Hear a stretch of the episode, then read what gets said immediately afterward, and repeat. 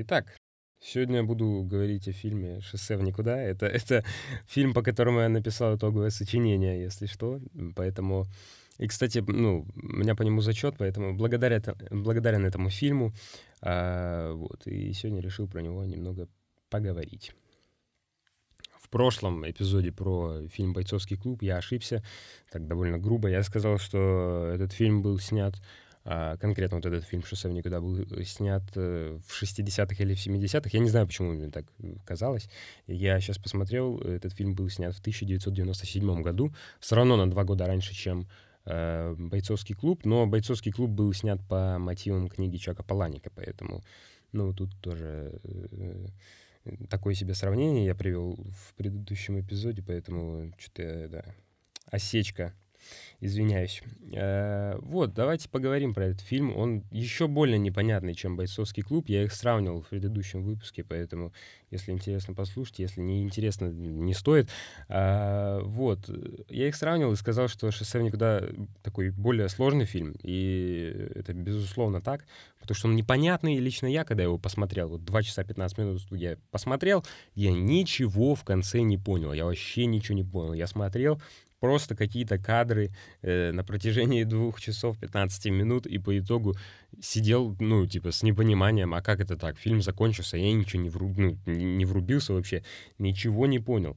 Вот, ну, Дэвид Линч отличный режиссер, э, вот, и его фильмы, естественно, не для всех, потому что они непонятные, запутанные. Тем не менее, когда я нашел в интернете, я не буду как бы отрицать, что я залез в интернет и посмотрел, в чем суть фильма, э, но когда я добрался до этой сути, даже используя интернет, ну пусть так, хоть как-то, э, я, конечно, прифигел немного, и мне сразу начал нравиться этот фильм, потому что, ну, мне понравилось, что я ничего не понял, то есть я не знаю, как это объяснить, это реально прикольно.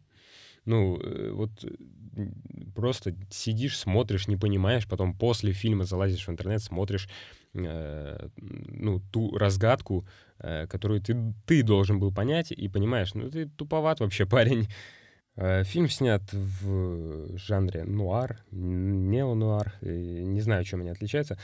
Э, вот, ну, в общем, э, хорошие актеры, хорошая съемка, то есть мне понравилось довольно так э, красиво выглядит, особенно для 1997 года.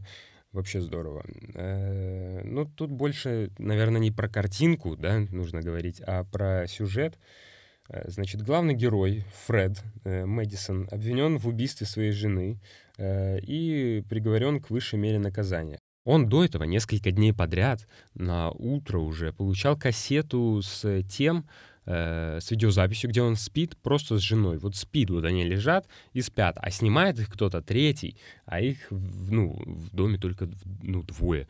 То есть э, у них нет ребенка там или еще что-то. То есть э, они вдвоем, и просто каждое утро в течение нескольких дней им э, они получают кассеты с видеозаписью э, о том, что они просто ну, спят, и все. То есть э, видео больше ничего не происходит. Чувак поднимается с первого на второй этаж, и вот э, как он поднялся, он заходит в спальню, снимает, что они лежат просто, спят и уходит. Все, то есть э, видеозапись на этом обрывается, непонятно, кто это сделал, непонятно, когда это было, непонятно ну, вообще, как он пробрался в этот дом. Ну, такие вопросы, очень много вопросов и ни одного ответа. Вот, и ну, также он просыпается на одной из Э, вот эта кассет приходит, одна из этих кассет, он смотрит ее, и просто вместо того, чтобы спать, он как бы, ну, расчленяет свою жену. Вот так вот. он просто, да, убил ее, и как бы ее там а, а, останки лежат э, на кровати, на полу, то есть э, там реально месиво конкретное. Вот этот Фред, получается, убивает свою жену, потом на утро просыпается и смотрит видеозапись о том, что он убил свою жену. Вот так вот весело. Э, затем его будет э, полицейский э, ударом в нос с криками о том, что он убийца. Фред, естественно, отрицает это, потому что он не помнит, что он убивал свою жену. Как же он мог убить свою жену, если это его любимая женщина вообще? Как это так могло произойти? Э, и в итоге его э, к смертной казни э, приговаривают. Но незадолго до исполнения приговора он исчезает из камеры.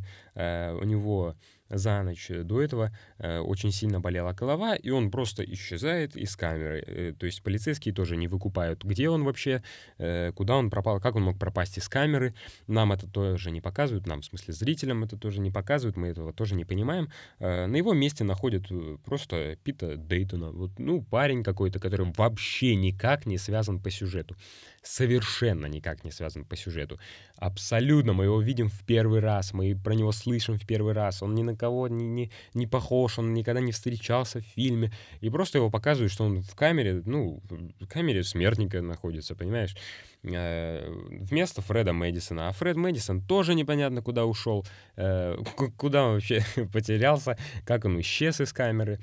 Э, вот. И как там, главное, появился этот Пит — и в итоге э, фильм нам не, не дает ответов на, этот, на, на это огромное количество поставленных вопросов, но тем не менее э, некоторые люди догадались, некоторые не догадались. Я отношусь к числу тех, которые вообще ничего не поняли. Ну, я просто не ожидал, честно говоря, что фильм будет настолько сложный. Это вообще первый фильм, который я посмотрел у Дэвида Линча, и, ну, что-то я не рассчитывал прям сидеть, думать над фильмом.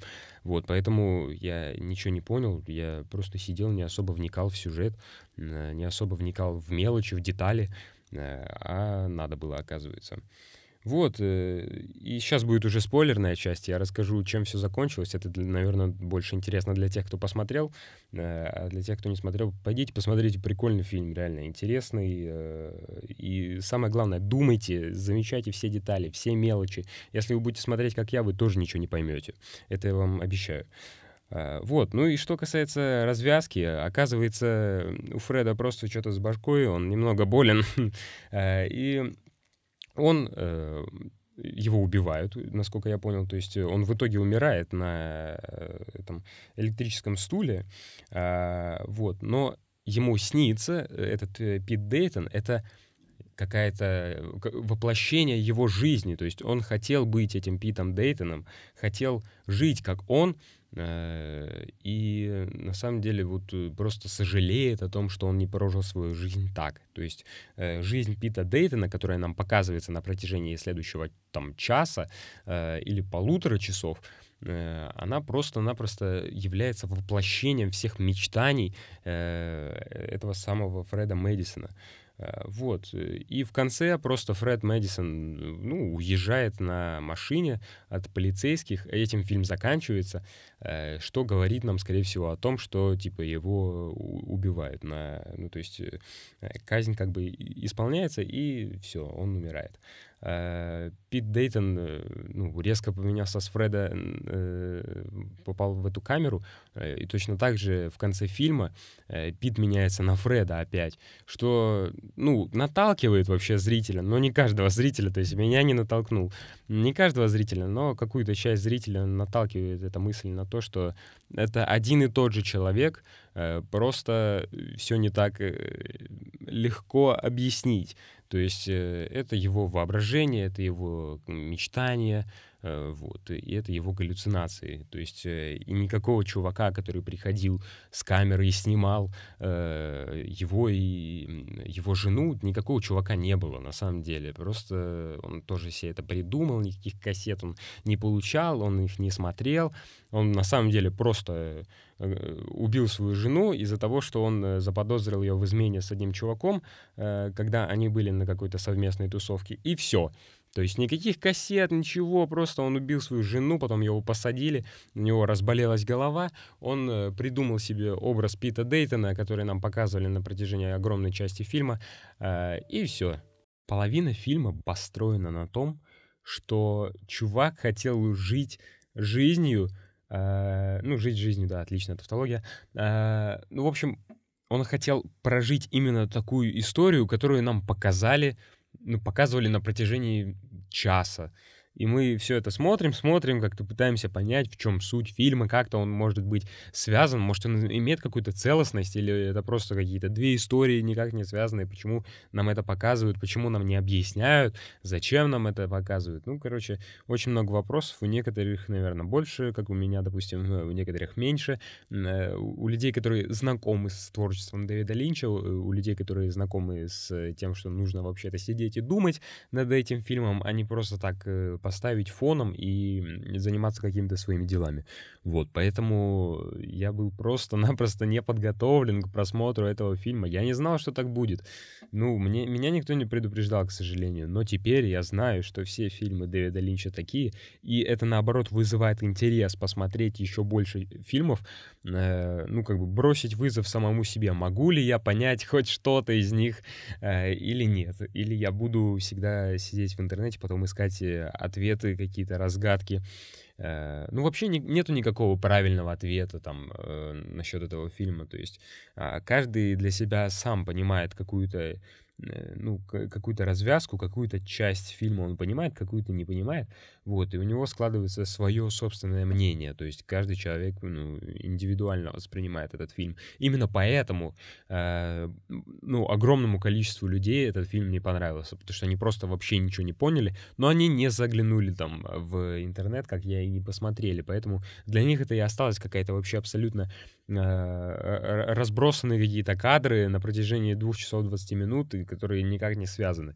А, вот. Некоторые просто не досмотрели фильм, э, сказали, типа, нет, я это досматривать не буду, это неинтересно, это скучно, это нудно, это не связано, это непонятно.